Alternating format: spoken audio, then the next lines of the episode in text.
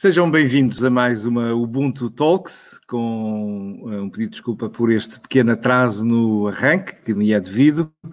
Eu hoje temos eh, a honra, o gosto, a alegria de ter connosco um grande amigo, alguém por quem temos eh, uma grande estima, uma grande amizade. Marcos Barão é o nosso convidado para esta nossa conversa. Mais uma vez atravessamos o Atlântico, unimos-nos ao Brasil o Marcos Barão é um apaixonado pelo trabalho com jovens e acredita que a nossa geração pode transformar os rumos da humanidade. Aos 15 anos, após um período de grandes desafios, no qual chegou a ter problemas eh, diferentes que foi ultrapassando, foi eh, alcançado por um programa com jovens e provocado a mudar a sua trajetória. Desde então, dedicou-se ao trabalho com jovens no Brasil e em diferentes partes do mundo. Atualmente é, imaginem, o presidente do Fórum da Juventude da CPLP, quem coordena eh, o trabalho das diferentes, dos diferentes Conselhos Nacionais de Juventude de cada um dos países que constituem a CPLP. Esta organização reúne estas plataformas oficiais de políticas de juventude eh, em nove países, em quatro continentes. O seu desafio é, é influenciar e construir políticas públicas e projetos para ativar o potencial da maior geração de jovens eh, da história. Marcos, é uma alegria tê-lo connosco. É, você é uma referência para todos nós na liderança do Fórum da Juventude, um bom amigo e também é, um, parceiro deste caminho Ubuntu. Este desafio da Ubuntu Talks, olhos para o dia seguinte, a partir de olhos tão comprometidos com a justiça e com a construção do mundo melhor como os seus, vamos ouvi-lo com toda a atenção. Seja muito bem-vindo, é um gosto tê-lo connosco.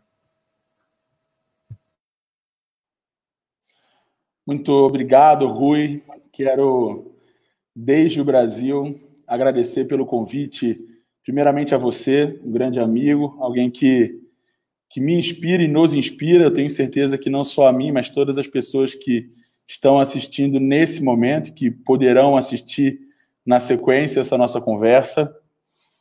Quero também agradecer a toda a equipe do IPAV, da Academia de Líderes Ubuntu, que é sempre muito gentil, muito inspiradora e, e que me deu todo o suporte para que a gente estivesse aqui com vocês e para que essa conversa também fosse possível. Quero dizer que é uma honra participar desse dessa Ubuntu Talks, essa iniciativa que eu tenho acompanhado desde que vocês é, começaram a divulgar e, e convidar pessoas. E quando eu recebi o convite, confesso que fiquei relativamente emocionado, porque eu falei, poxa, que legal, uma iniciativa que eu gosto tanto e, e agora sendo convidado para participar. Com certeza vai ser um momento muito especial. Então, espero que a nossa conversa seja muito boa hoje. Com certeza, esse é um tema que não só me comove, que é a causa da minha vida, mas é um tema pertinente e importante para o momento que a gente vive no mundo hoje e para que a gente possa traçar perspectivas para o futuro. Você, Marcos, você escolheu como tema de inspiração para esta nossa conversa, escolheu aqui como tema uh, de inspiração do potencial à potência, jovens no presente são pontos para o futuro. Vamos ouvi-lo, depois teremos um período de perguntas uh, e, e respostas, também possível participação de quem nos vai seguindo no Facebook, mas primeiro que tudo, a sua inspiração quanto uh, ao olhar deste tempo que vivemos, tão desafiante, e deste potencial à potência e os jovens como ponte eh, para o futuro. Muito obrigado. Mais uma vez, muito feliz de estar aqui com vocês. Olha, quando, quando eu penso sobre o significado de participar dessa Ubuntu Talks com vocês aqui, é, é, inevitável a gente fazer uma reflexão sobre o momento que nós vivemos no mundo. São milhões e milhões de pessoas em diferentes partes do mundo sendo afetadas de maneiras diversas por essa pandemia e pela crise que se acentua por conta dela. Além de toda a questão sanitária, da questão da saúde, é, os efeitos na economia, os efeitos na sociedade, o processo é, de acentuação das desigualdades, tudo isso é, cria um cenário que não é positivo para ninguém e, na verdade, ele é muito duro e rigoroso para as pessoas que já eram mais vulneráveis e agora estão mais expostas a um conjunto de vulnerabilidades. E confesso também que quando a gente olha para esse cenário, a gente acaba sendo tentado, e eu me sinto tentado, a ficar pessimista com tudo isso. Né? A gente não tem muita perspectiva é, de coisas positivas. Eu sou brasileiro, sou um jovem brasileiro, vivo no Brasil, nós não vivemos um momento bom no meu país, e para falar a verdade, eu tinha todos os motivos para perder as esperanças é, quando a gente olha para o lado e descobre que não são números, são pessoas que têm nomes, que têm famílias, é, sejam vitimadas, mais uma vez, pela questão da saúde, ou que perderam seus empregos, fecharam seus negócios, ou que acentuaram seus processos de vulnerabilidade. É, quando a gente olha para tudo isso, e mais uma vez é provocado por essa lógica do Ubuntu Talks, né, o dia seguinte, que dia seguinte é esse, né? E, como é que a gente pode passar e sobreviver a tudo isso que está acontecendo? Eu não conheço você que está assistindo esse momento com a gente agora. Eu não sei como que essa pandemia te afetou, como que você tem se sentido em relação a tudo isso. O fato é que o dia seguinte ele vai existir. E a pergunta é que dia seguinte nós queremos? Porque isso e essa pergunta ela nos traz para a conversa de hoje. Quando eu penso mais uma vez sobre essa Ubuntu Talks e sobre esses desafios e principalmente sobre que dia seguinte nós queremos, é inevitável para mim pensar, deixar de pensar no papel das juventudes, das diferentes juventudes que fazem parte do contexto do meu país, do Brasil, da comunidade dos países de língua portuguesa, que, que é um, um espaço onde eu atuo com mais intensidade, uh, na Iberoamérica ou nas diferentes partes do mundo. Uh, quando eu penso no papel das juventudes, e quando eu, quando eu Reconheço que eu não conheço muitas e muitos de vocês que não, que não estão que estão participando com a gente hoje aqui. Eu lembro de algo que eu aprendi. E talvez a partir desse aprendizado é, a gente comece a compreender sobre o papel das juventudes hoje como pontes para o futuro. Os nossos valores nos levarão a cuidar de pessoas das quais nós jamais saberemos os nomes. Os nossos valores, os princípios, são aqueles que norteiam a forma como nós vamos escolher lidar com o contexto em que nós estamos inseridos. A verdade é que a gente não escolheu necessariamente esse contexto. Nós temos uma contribuição, às vezes direta ou indireta, que todos os nossos atos têm. Mas, inspirado inclusive na filosofia Ubuntu, quando a gente olha para Malala, ela não escolheu nascer onde ela nasceu. E o Mandela, com certeza, é, se pudesse escolher, não escolheria é, viver tudo o que viveu se ele pudesse escolher, na verdade, uh, um país mais igualitário ou não precisar viver todos aqueles conflitos. Luther King não escolheu nascer no contexto que ele nasceu. Mas quando essas pessoas que nos inspiram, nasceram num, num, num, presente involuntário, num contexto que impunha desafios. Elas podiam agir como muitas pessoas agiram, simplesmente se rebelando e se revoltando. Elas poderiam ter escolhido uh, simplesmente reclamar daquele contexto, mas elas fizeram algo de diferente. E por isso que tantas vezes, quando a gente fala de Ubuntu, a gente menciona essas pessoas que nos inspiram. Porque elas não escolheram o contexto, mas elas escolheram liderar. E liderar envolve, como eu aprendi na Academia de Líderes Ubuntu, é, derrubar muros. Não é construir muro, não é cavar buraco, é construir pontes. E construir pontes uh, não é fácil. É, às vezes, quando a gente olha para as pontes já construídas, a gente não tem noção dos sacrifícios que foram feitos para que aquelas pontes fossem construídas mas mesmo sendo muito difícil, é possível de ser feito e mais do que isso, é um chamado para a geração que enfrenta tais desafios. Então, se a gente parte uh, dessa, desse aprendizado, né, os nossos valores nos levarão a cuidar das pessoas uh, que jamais saberemos os nomes, né, porque são princípios que norteiam as nossas ações. Uh, isso me leva a um outro aprendizado. não só da minha própria trajetória e observando pessoas que me inspiram hoje, mas pessoas que fizeram, é, cumpriram papéis importantes na história da humanidade.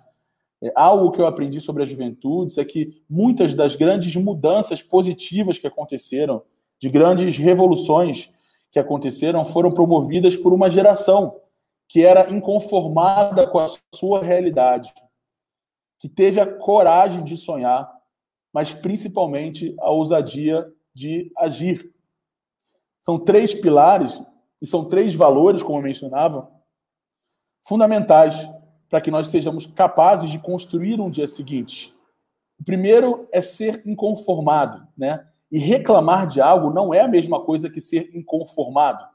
Quando você fala de ser inconformado, a gente está falando de eu não me conformo com isso, eu não aceito essa realidade, essa, essa realidade é inadmissível. Né? E a partir desse sentimento de inconformismo, você dispara um conjunto de ações que são importantes para você promover a mudança. Mas ser inconformado é importante, mas não o suficiente. Tenho certeza.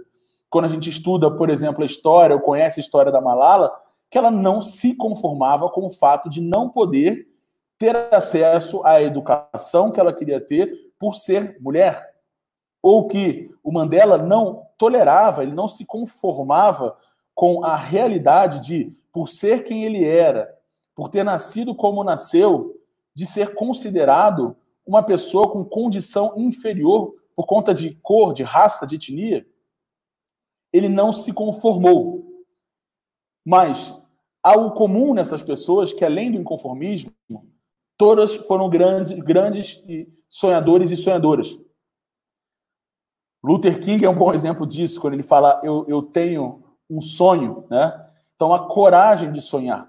Então, a gente sai de uma posição de, de, de reclamar para uma posição de conformismo, passa para uma posição de sonhador, de alguém que tem a coragem de, mesmo quando tudo parece impossível, quando o contexto é extremamente adverso, quando a gente não tem esperança por vários fatores, mas de escolher mesmo assim sonhar com algo diferente. E muitas vezes eu, eu tento, e, e, nunca vou ser capaz de fazer isso, me colocar, por exemplo, em lugares, no lugar de figuras históricas, como o próprio Luther King. Porque quando. Se, você, se a gente tivesse nascido no lugar que ele nasceu, na época que ele nasceu, no contexto que ele nasceu, é, o fato de eu ser, como eles falavam naquela época, uma pessoa de cor, uma pessoa negra, afro afrodescendente, lá nos Estados Unidos, eu simplesmente não poderia estar no mesmo lugar que as pessoas brancas ou não poderia ter acesso à mesma educação, ou não pegar o mesmo ônibus, ou o mesmo transporte, ou ter acesso aos mesmos recursos, e na verdade, na época dele, nem direitos civis. Quanto mais escolher aqueles que nos representariam ou que tomariam decisão pelo país. E nascendo nesse contexto, bom, esse é o status quo, o que eu posso fazer para mudar isso? E Luther King teve a coragem de sonhar, né? Isso é muito bonito, inspirador na trajetória, na trajetória dele. Mas mais do que ser inconformado, mais do que ter a coragem de sonhar, é importante ter a ousadia e a capacidade de agir, de fazer alguma coisa. E eu sei também que em muitos momentos de dificuldade, a gente tem que encontrar forças em algum lugar, né? Nem sempre parece tão fácil agir. Na verdade, na maior parte das vezes, não é fácil agir. Mas quando a gente olha a história dessas pessoas que, mais uma vez, nos inspiram, que representam de alguma, de alguma maneira arquétipos e valores Ubuntu, todas essas pessoas foram conformadas, todas essas pessoas foram grandes sonhadores e sonhadoras, mas todas essas pessoas tiveram a, a ousadia de agir, elas concretizaram esses sonhos, pagaram um alto preço. Mandela, mais uma vez, que eu mencionei, com anos, anos e anos uh, numa prisão, sofrendo diferentes tipos de violência. A Malala quase que pagou com, com a vida, foi alvejada com tiros. Essa semana, inclusive, tivemos a, a, notícia muito feliz de que ela se formou na universidade que ela gostaria de se formar, na Universidade de Oxford. Isso deixa a gente muito feliz, porque ela é alguém que inspira, que nos inspira e me inspira também. E Luther King pagou literalmente com a própria vida um preço muito alto, mas essas pessoas não deixaram de agir. E as ações que elas tomaram como desdobramento e concretização de sonhos que vieram de inconformismo, inspirado em valores fundamentais, foram capazes de produzir efeitos não só nas, nas vidas das pessoas que estavam próximas delas, mas mais uma vez na vida de pessoas que elas jamais saberiam os nomes. Luther King morreu tem muitas décadas, mas muitas das lutas por direitos civis, direitos humanos e igualdade, seja racial, social, hoje se baseia em lutas de pessoas como ele. Muitas das jovens mulheres no mundo que teriam seu processo educacional interrompido são inspiradas ou são apoiadas por iniciativas que acabaram se desdobrando das ações do sonho do inconformismo da Malala, e assim tem sido com as pessoas que têm construído pontes no mundo. Mas, bom, o que, que isso tem a ver efetivamente com a juventude no contexto da pandemia? Nós temos a maior geração de jovens da história da humanidade. Esse é um momento histórico, esse bônus demográfico, dividendo ou platô demográfico, eu não sei como você chama isso, representa um grande potencial de transformação. Quando nós temos em um país uma quantidade tão grande de jovens, isso significa que uma parcela muito grande da população ela está apta a produzir, apta a consumir, consequentemente participar de maneira ativa na economia e no desenvolvimento social. E numa segunda metade de século, isso para muitos países que experimentam esse fenômeno hoje, desfrutar de uma população mais educada, de uma economia com maior valor agregado, de um desenvolvimento social que olha para a redução das desigualdades, para um bem-estar social consolidado. Mas para que isso aconteça, essa geração, que é a maior geração de jovens da história do planeta, também precisa ter os seus direitos garantidos, com os investimentos certos, na hora certa, do jeito certo. É claro que uh, desse bônus demográfico dos 59 países do mundo hoje que experimentam objetivamente essa maior população de jovens da sua história também, é, muito dessa população também já sofria com vários desafios. É o caso do Brasil. A taxa média de desemprego entre a população jovem no Brasil já era, já era antes da pandemia mais que o dobro da taxa média da população em geral, 27,1% era a taxa média de desemprego entre a população de 18 a 24 anos no Brasil. E a taxa média da população, 12,2%. Isso mostra o tamanho dos desafios. Não só isso, a população jovem também ela é mais vulnerável no início da sua jornada de trabalho. Ela está começando, ela tem, tem menos experiência, acaba sendo mais vulnerável à volatilidade do mercado. Não só isso, as diferentes formas uh, de violência e vulnerabilidades sociais também têm jovens como protagonistas no mundo. É, então você fala, poxa, mas Barão, Marcos Barão, você vem aqui traz para a gente que a juventude pode transformar o rumo da humanidade, mas ao mesmo tempo tem vários dados super desafiadores, né? É... E eu vou trazer um outro atenuante, que não são só os dados desafiadores, é o tempo que a gente tem para fazer isso. Porque esse bônus demográfico ele é uma janela de oportunidade. Nós temos aí, literalmente, é, um tempo que é um tempo de envelhecimento dessa população. No caso do Brasil, nós temos aí pelo menos mais 15 anos para aproveitar esse bônus demográfico, mais alguns anos é, para consolidar algumas políticas, porque em 2060, um em, cada, um em cada quatro brasileiros e brasileiros vai ter 65 anos ou mais, né, uma população de idosos, não mais uma população de jovens, que é o caso de Portugal. Né, o caso de Portugal, que hoje tem que tratar da política migratória como estratégia para a sustentabilidade da nação portuguesa nos próximos anos porque já morrem mais pessoas do que nascem. Então, para a gente entender como a dinâmica populacional ela afeta os países. E quando a gente tem todo esse quadro e a gente olha para a pandemia, a gente percebe que todo esse potencial que já tinha grandes desafios, ele é colocado em xeque ainda mais com a pandemia, porque ela agrava os indicadores sociais, ela agrava os desafios sociais. E é nessa hora que a gente pergunta o que, que a gente pode fazer. Bom, a minha mãe, eu adoro mencionar a minha família, porque muitos dos meus valores eu aprendi em casa com meus pais, eu tive esse privilégio. Mas a minha mãe, certa vez, me disse: Filho, se algo te incomoda muito, provavelmente isso faz parte do teu chamado, da tua causa e do teu propósito. E o que compete à juventude, e eu não vou entrar agora só em soluções ou propostas, porque eu sei que a gente tem uma conversa ainda para desenrolar aqui, viu, Rui? Mas, nesse momento, o nosso futuro está em risco. E o futuro da juventude em risco é o futuro de todas as pessoas, o futuro comum de todas as pessoas uh, em risco. Então, uh, ser jovem agora não é só um desafio, mas é também um chamado para que a gente possa, de maneira ativa, de maneira comprometida, de maneira inovadora, construir caminhos, não só para as nossas trajetórias, mas para a trajetória do mundo. Acho que para encerrar essa minha fala inicial, ontem nós lançamos uma pesquisa que nós uh, basicamente escutamos 33.688 jovens de todo o Brasil, de todos os estados e do Distrito Federal. São 26 estados do Distrito Federal. E uma pesquisa muito rica que nós fizemos para influenciar a política pública de juventude no Brasil nesse momento de pandemia e na construção do dia seguinte. Um jovem, é, no final da apresentação da nossa pesquisa, disse assim: Nós não queremos voltar ao normal, nós precisamos de um novo normal, porque o antigo normal foi quem nos trouxe até aqui.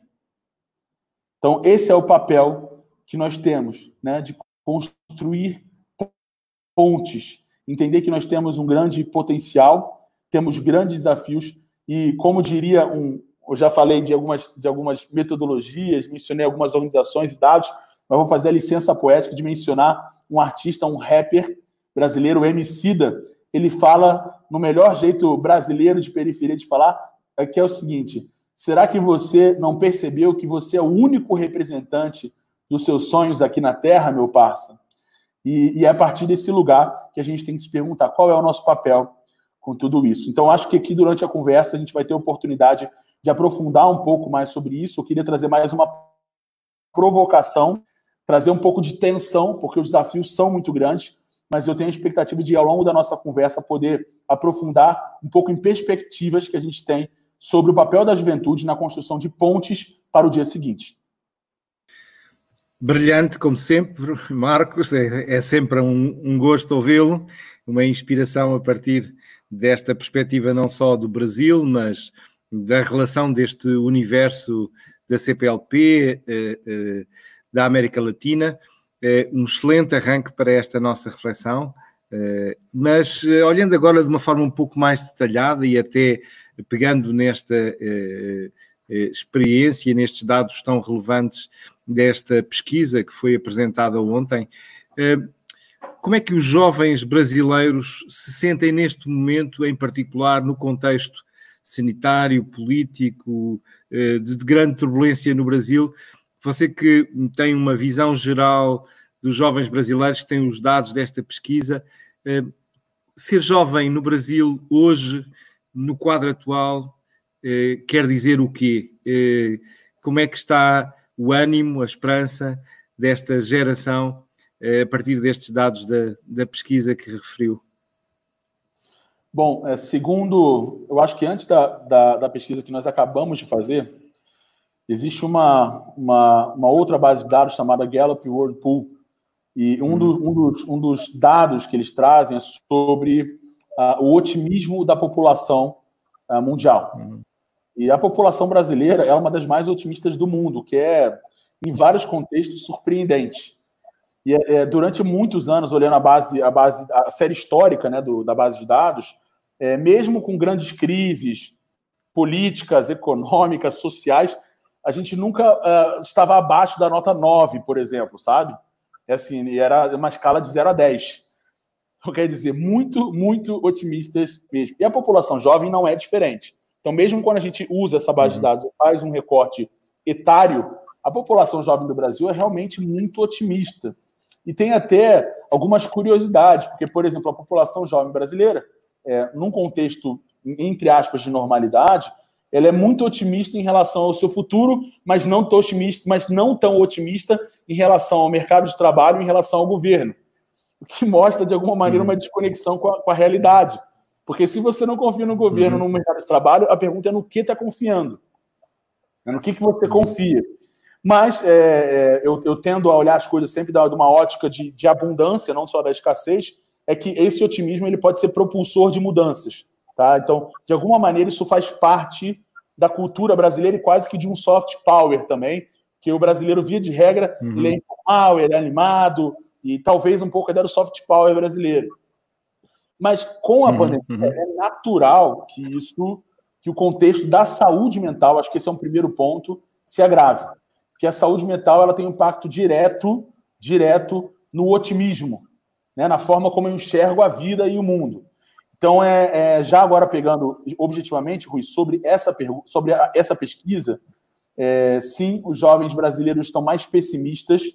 É, muitos apontaram na nossa pesquisa é, algumas dificuldades ah, em relação à saúde mental e a forma de lidar com tudo isso, principalmente por alguns medos. Eu acho que um dos principais medos, né, ou principal, na verdade, que aparece é de perder algum parente né, e de se contaminar, hum. Mas é, sempre medos de não poder, não conseguir voltar aos seus estudos ou não concluir com normalidade, com qualidade os seus estudos, e também de não ter a mesma renda ou de não conseguir, eventualmente, trabalhar de maneira qualitativa no pós-pandemia. É, um exemplo é, concreto disso é o impacto que isso tem sobre as perspectivas que essa juventude tem em relação aos seus estudos. 28% dos jovens respondentes da pesquisa apontaram que já pensaram em não voltar aos estudos depois da pandemia. Isso é um absurdo, assim, é, é assustador, porque o que resta para um país se a população não conseguir se educar. O que resta para essa pessoa? Na verdade, o que resta é manutenção de um ciclo de miséria, de pobreza, que pode não só vitimar a sua trajetória pessoal, como também de toda a sua família e do seu contexto. Então, isso é muito preocupante. Um outro dado que é efeito disso que eu, que eu trouxe, né, dessa, da, da, dos impactos da pandemia na saúde mental e nas perspectivas é o nosso Enem, que é o Exame Nacional de Ensino Médio. Basicamente, é a prova que se faz para que você possa acessar o que nós chamamos de ensino superior, que são as universidades no Brasil. Então, cerca de 50% dos jovens que alegaram, né, como resposta, que pretendiam fazer o Enem, essa prova esse ano, metade deles disseram que já tinham pensado em desistir da prova, porque já não sentiam mais preparados, já não confiavam que teriam condições de fazer. Existem vários fatores que acabam impactando isso. É, as desigualdades se acentuam também. Né? Então, se você pensar quais são os fatores que compõem esse contexto e que se transformam nesses comportamentos e perspectivas como fruto de um impacto na saúde mental, na estabilidade, você tem claramente fatores muito relevantes, mas principalmente fatores relacionados à educação e fatores relacionados à economia. É, mais da metade dos jovens alegaram que seus pais uh, tiveram perda de renda ou perderam seus empregos.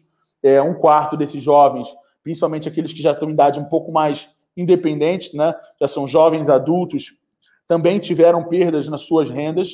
Então, isso tudo cria um contexto de instabilidade. Eu entrevistei segunda-feira, até para que a gente pudesse veicular no Jornal Nacional, que é o principal jornal hoje do país, é, informações sobre a pesquisa, uma jovem que uh, ela é do Piauí, de um estado do norte do país, mas estuda e mora em, na Paraíba, um estado do nordeste do país. Ela estava no último período, no último semestre da sua universidade, ela precisou voltar para a casa dos pais, não estava conseguindo estudar como antes, porque a universidade dela não oferecia, mesmo sendo uma universidade pública federal com recurso público, a infraestrutura tecnológica necessária e ela mesma também não tinha um acesso à internet de qualidade.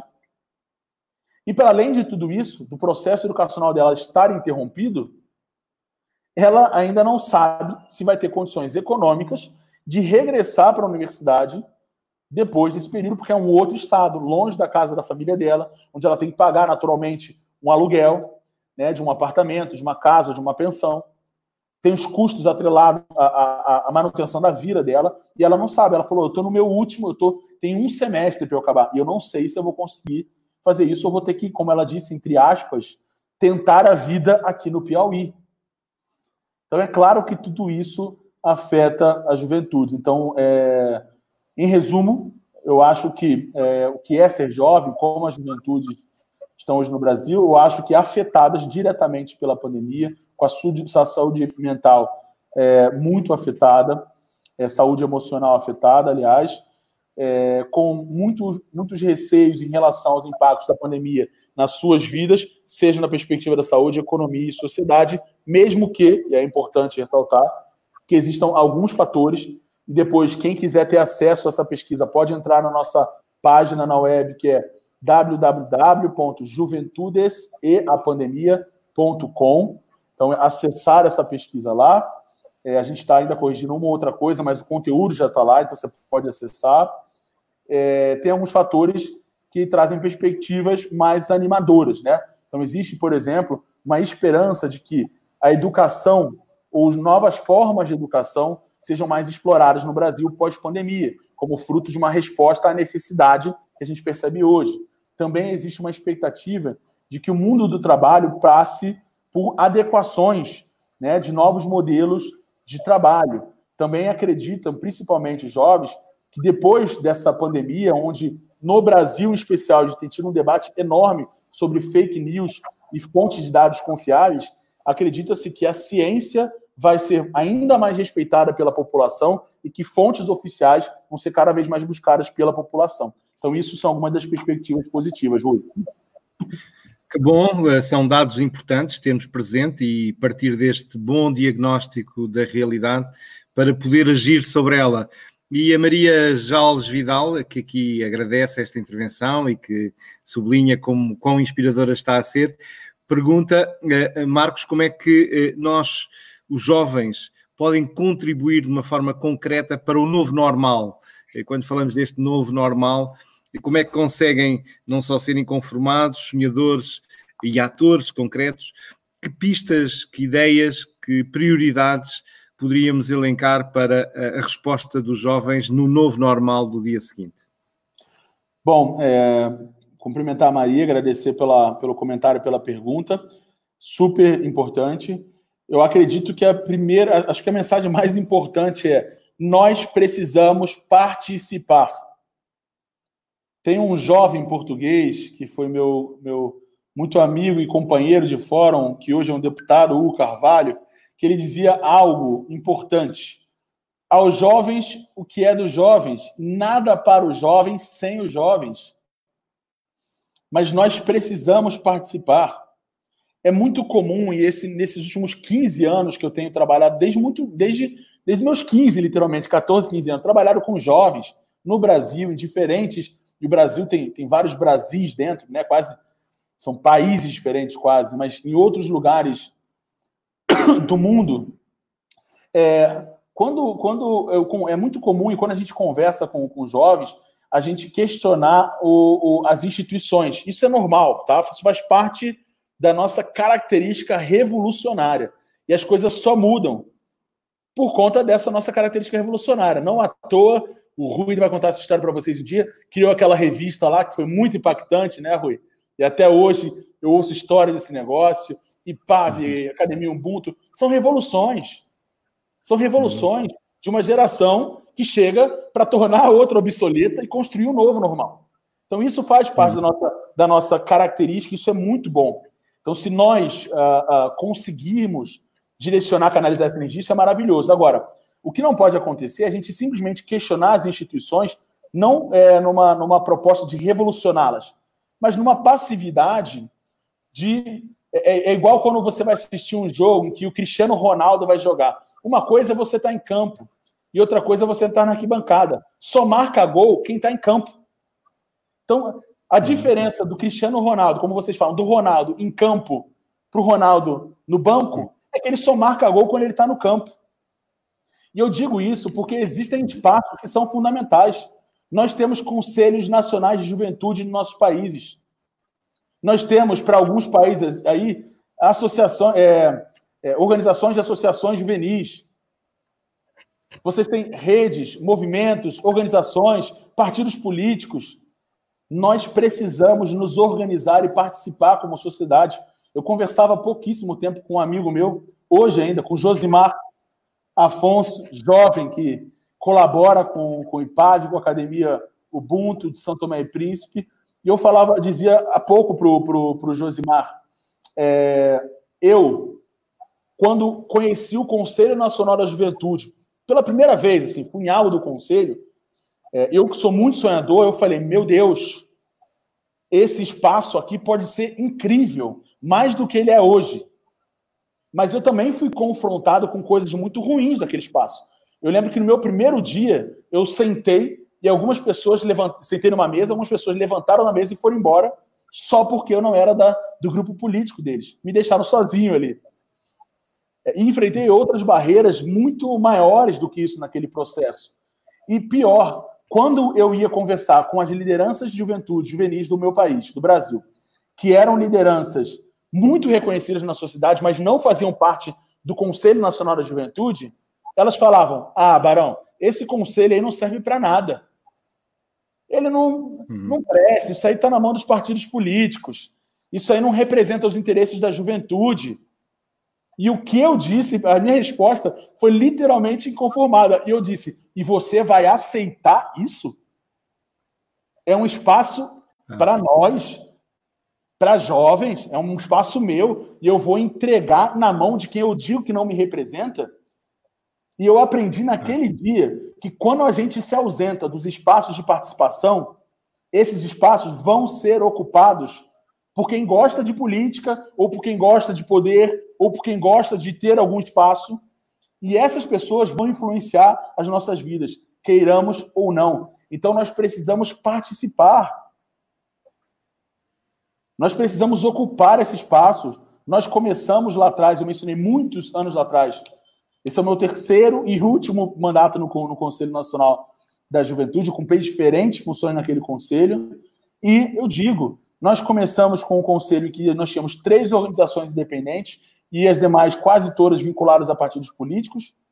E hoje nós temos 90% desse conselho como formado por organizações que são organizações independentes reconhecidas na sociedade brasileira. E eu, por último, mencionar com vocês algo desse processo, que foi uma aventura. Eu, em determinado momento, eu falei, eu preciso mobilizar gente. Eu preciso ser missionário dessa ideia. Eu preciso ser um profeta dessa ideia. As pessoas precisam me ouvir, porque as pessoas não estão não entendendo essa, isso que a gente precisa fazer. E eu compartilhei com o Josimar também. Eu viajei o Brasil. Eu viajei o Brasil e fui conversar com as organizações de juventude na ponta, nas cidades, nos estados. E fui contar para elas essas boas novas de que existia um espaço que era nosso e que alguém estava ocupando, mas que a gente podia ganhar aquele espaço para a juventude de novo.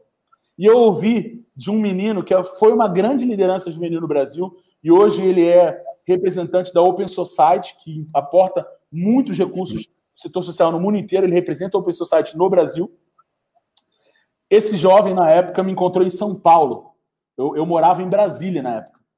E aí eu fui para São Paulo, cheguei na casa dele, estavam as outras lideranças ali, eu falei essa história inteira que eu estou contando para vocês aqui. E aí ele me falou, mas Barão, eu vou para lá para legitimar um governo, legitimar um espaço? Eu falei, não, você legitima esse governo ou esse espaço, ou quem quer que você acha que vai legitimar, quando você não vai. Porque você, aí sim, se ausenta e dá poder para que outros ocupem aquele espaço. É aquela velha máxima clichê, né? É, para que o mal triunfe, basta apenas que, que, os, que os bons não façam nada. Eu não acredito muito, bom, muito nesse negócio de necessariamente de bem e mal no preto e branco, porque a vida são vários tons de cinza, tá? Então é muito, mas é, ilustra bem. Eu falei, você vai legitimar se a gente não estiver lá. Aí ele me fez uma segunda pergunta. A pergunta foi: mas a gente vai ter mesmo influência se a gente for para lá? Eu falei para ele, meu amigo, se todos agirem como você, com certeza não. Porque ou você vai para lá acreditando e determinado e me ajuda a mobilizar mais gente para ir para lá, ou a gente vai ter uma participação inexpressiva e zero de influência. O que aconteceu foi que naquela eleição para o conselho, porque nós temos eleição, nós saímos de 3 para 13. E nessa última, nós saímos para 90% do conselho. Elegemos uma mesa diretora e temos um conselho que tem produzido um mandato muito inicial. Esse mandato começou agora. Projetos, lançamos um projeto que capacitou já na pandemia 10 mil jovens do Brasil. Fantástico. Nós criamos, realizamos, executamos, capacitamos 10 mil jovens em empreendedorismo para uma resposta aos desafios da economia. Nós já realizamos uma. Perdão, desculpa. Você, você é uma força da natureza e uma inspiração como não há. A sua energia e a sua força, a, a visão e, e, o sonho e a capacidade de concretizar é realmente uma inspiração. Eh, lembro que nós estivemos juntos, tivemos a oportunidade de nos encontrar em, em Vila Nova de Gaia, cidade que nos acolheu tão bem, num momento que foi um momento muito especial eh, de uma academia de líderes Ubuntu para jovens eh, líderes da CPLP. Como é que você viveu essa experiência? Que significado para esta rede de jovens líderes da CPLP teve a possibilidade de experimentarem esta dinâmica Ubuntu e de nos ligarmos em torno destes valores eh, do eu sou português e da capacidade de sonharmos um mundo inspirado por estes valores? Aproveitar para mandar um abraço enorme para a Câmara Municipal de Gaia, que nos acolheu muito bem. Um abraço o vereador Elísio, que é um grande parceiro da juventude e tem aí o sonho de Gaia 2024, né? Então, acho que é importante mencionar isso. Mas é, essa, essa resposta conectada com um pouco do que eu estava dizendo antes. Nós precisamos participar. A gente precisa fazer alguma coisa. Tá? Eu mencionei do conselho, mas o caminho é a gente participar. Porque, assim, mais uma vez, uh, nós precisamos ser construtores do futuro. Foi assim no passado e vai ser assim agora. Só que a diferença é que não são os que já foram, nem os que estão por vir. Somos nós, a nossa geração. Esse é o desafio do nosso tempo. Né? Então, é, nós precisamos dar uma resposta, porque senão, infelizmente, quem vai dar essa resposta vai ser talvez alguém que não represente os nossos é, interesses. Então, participe do conselho, da associação, seja candidato, candidata, crie sua empresa, seja um ativista, dê a sua opinião, da forma como você puder fazer. Usando o exemplo da doutora Sara Sarasvati, que ela cita no, no livro Effectuation, Empreendedorismo de Efeito. Abre a geladeira, abre a tua geladeira, eu sei se chamam geladeira, mas geladeira, vê o que tem e começa a cozinhar com o que tem. Sabe? As grandes transformações, os grandes empreendimentos não começaram com chefes de cozinha que planejaram uma grande. Não, eles abriram o armário, a geladeira, a dispensa começaram com o que eles tinham. Então começa com o que você tem. Eu comecei assim. Eu comecei assim, com o que eu sabia fazer. É, e fui aprendendo e tenho aprendido, espero aprender até o final da minha vida. Especificamente sobre a Academia de Líderes Ubuntu, foi uma das experiências mais agradáveis dos últimos anos da minha vida. Foi muito inspirador. Eu voltei realmente no Brasil contando para todo mundo, que é o que a gente faz quando algo bom acontece na nossa vida quando a gente se apaixona, quando a gente uh, se encontra com Deus, quando a gente realiza um grande sonho, a gente conta para todo mundo, né? E foi dessa maneira que eu me senti participando da academia de líderes Ubuntu. E foi muito, foi muito legal, como eu falo, muito ou muito giro, talvez como vocês falam, é... mas porque além de, de, de toda a filosofia Ubuntu que não está presente só no discurso, quer dizer, o, o processo inteiro ele é guiado, ele é vivenciado como Ubuntu, e a gente percebe isso de maneira muito concreta e consistente em todas as pessoas envolvidas, né? Rui, a Sara, a Tânia, quer dizer, todo mundo envolvido, o, o Cherno, é, o outro Rui, é, enfim, toda, toda a equipe que está envolvida com o processo. É, é só você sentar do lado e conversar que você percebe. Calma aí, eu estou esquecendo alguém, acho que é o João que eu estou esquecendo né? Estava esquecendo alguém. Sim, Mas... sim, sim, sim. João também esteve conosco, exatamente. Conosco, né? É só você sentar com essas pessoas e, e você percebe que é uma filosofia vivida de verdade. Eu acredito que esse tipo de filosofia faz a diferença, porque o desafio que a gente tem no mundo para construir o dia de amanhã é literalmente a capacidade de construir pontes. Só que construir pontes é, é muito bonito no discurso, mas é muito difícil de fazer na prática. Porque construir pontes não envolve só o esforço de reunir os recursos para construir uma ponte. Envolve a sua capacidade de construir uma ponte que fique de pé, uma fonte que, que se sustente. Envolve a capacidade de misturar os ingredientes da maneira certa, do jeito certo, no momento certo, é, projetar isso é, de uma maneira que na física se mantenha, como eu mencionei, uma ponte que seja funcional para quem vai passar por ela, quem vai fazer uso dela. Ela envolve diálogo, ela envolve observação. É um esforço grande, mas não só, não só isso. Ela envolve também a gente abrir mão de algumas vaidades. Eu tenho. É, é ótimo falar de pontes para pessoas que concordam comigo. Eu tenho uma facilidade absurda de fazer pontes. Absurda. Eu, eu faço hoje uns 10 projetos ao mesmo tempo. Eu coordeno o Atlas das Juventudes, a pesquisa de juventudes e a pandemia do coronavírus, Juventude Empreendedora, Juventude contra o Corona. Tem vários projetos jovens, todos com parceiros, são pontes. São pontes. Uhum. Mas é, é fácil, porque são parceiros que concordam comigo. Qual que é a dificuldade? Construir pontes com quem não concorda comigo. Uhum. Então, esse tem sido. Olha, depois que eu passei pela academia, é, eu já tinha um pouco dessa, dessa reflexão, mas isso não sai da minha cabeça, porque todas as vezes que eu sou tentado e eu sou tentado, não sei se vocês são, mas como ser político, como liderança, a obstruir a ação de um oponente meu, porque é a vontade que a gente tem, eu vou limitar o uhum. espaço do meu oponente. Eu penso, caramba, cara, estou construindo um muro. Ou de evitar que alguém me atrapalhe, caramba, eu estou construindo um muro. Então, assim, é, essa foi uma, uma reflexão muito, muito grande. Acho que, por último, eu, um valor adicional, acho que de tudo que eu vivi, aprender com aqueles jovens, com aquelas, com aquelas jovens que estavam ali com vocês, Rui, com toda a equipe, é, o que estava por trás disso era também um sonho do fórum. Nós, durante muitos anos no Fórum da Juventude é, da CPLP, por meio do Centro de Cooperação Norte-Sul, é, e ali também com, com, com o governo de Cabo Verde, é, nós tínhamos a, a, Escola de Jovens Líderes da CPLP, em determinado momento, o financiamento se tornou mais escasso, o foco de investimento foi para um outro campo, né, nessa relação Europa-África, e a gente perdeu um pouco dessa, dessa oportunidade. Durante anos, nós não tivemos essa escola de jovens líderes.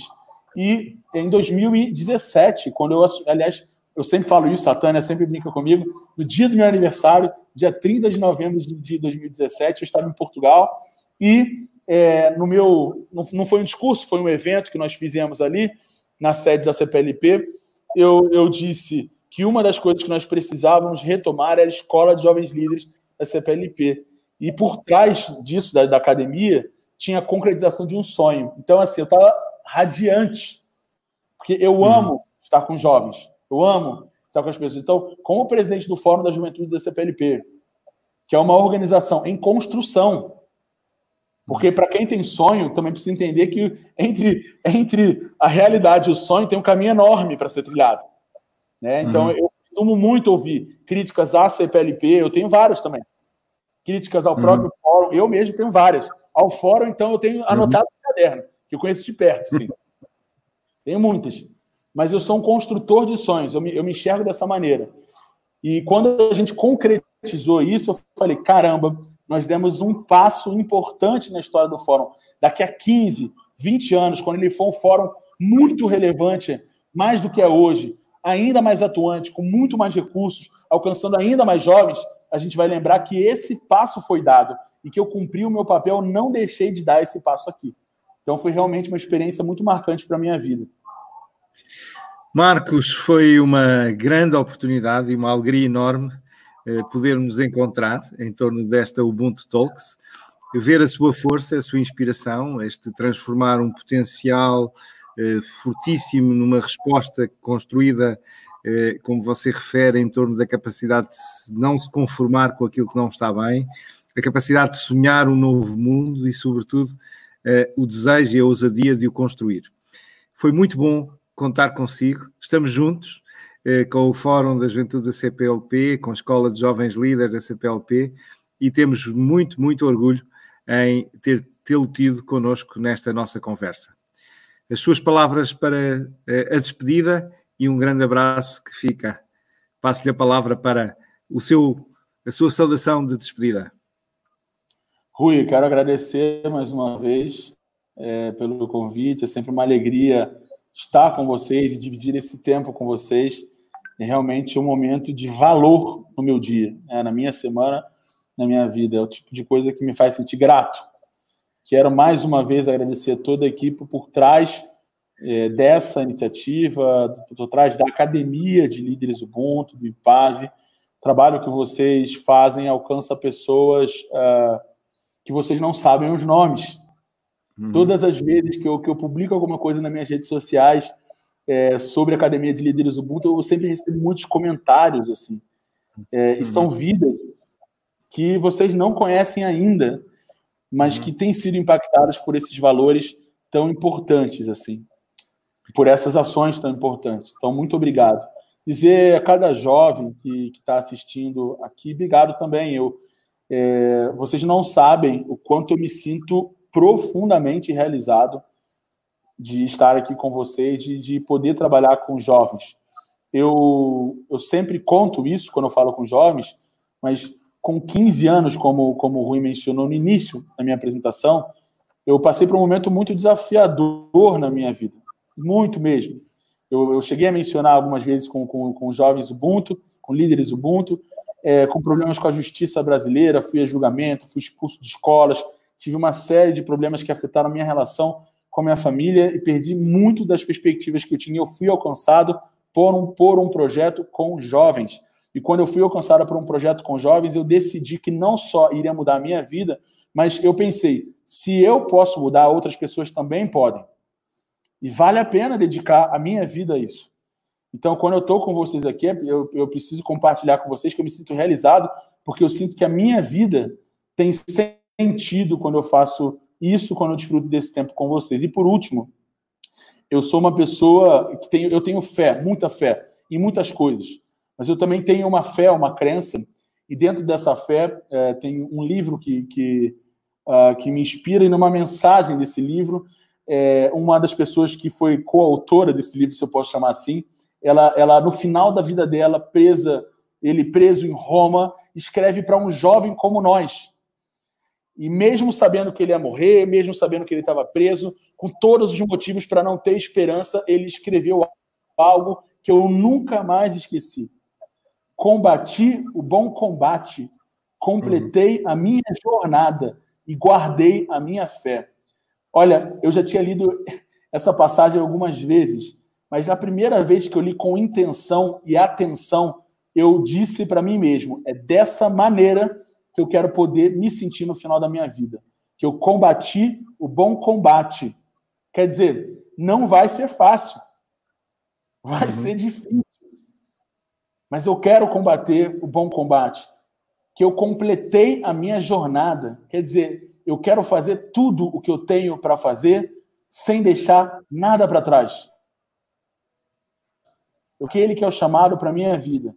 E guardei a minha fé. Eu vivi essencialmente por aquilo que me fazia acordar de manhã, por aquilo que é a minha crença, mesmo todos os dias sendo atacado por muitas vezes por autossabotagem ou por uhum. diversos fatores da sociedade, não desistir dos meus ideais, dos meus valores. Combati o bom combate, completei a minha jornada e guardei a minha fé. Esse é o desejo que eu tenho para vocês, que eu tenho para nossa geração. Eu sei que não é fácil, mas você não está sozinha, não está sozinho. Nós somos a maior geração de jovens da história do nosso planeta e eu acredito que nós podemos mudar o rumo desse mundo. Nós, jovens hoje, somos a ponte para o futuro e o futuro que a gente quer não que outros querem.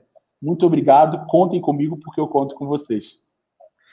Um abraço do tamanho do oceano, eh, daqui até aí, e ligando todos os jovens que se inspiram por estas palavras. Até breve, um grande abraço e mãos à obra para continuar a construir estes sonhos. Um abraço, Marcos. Um abraço.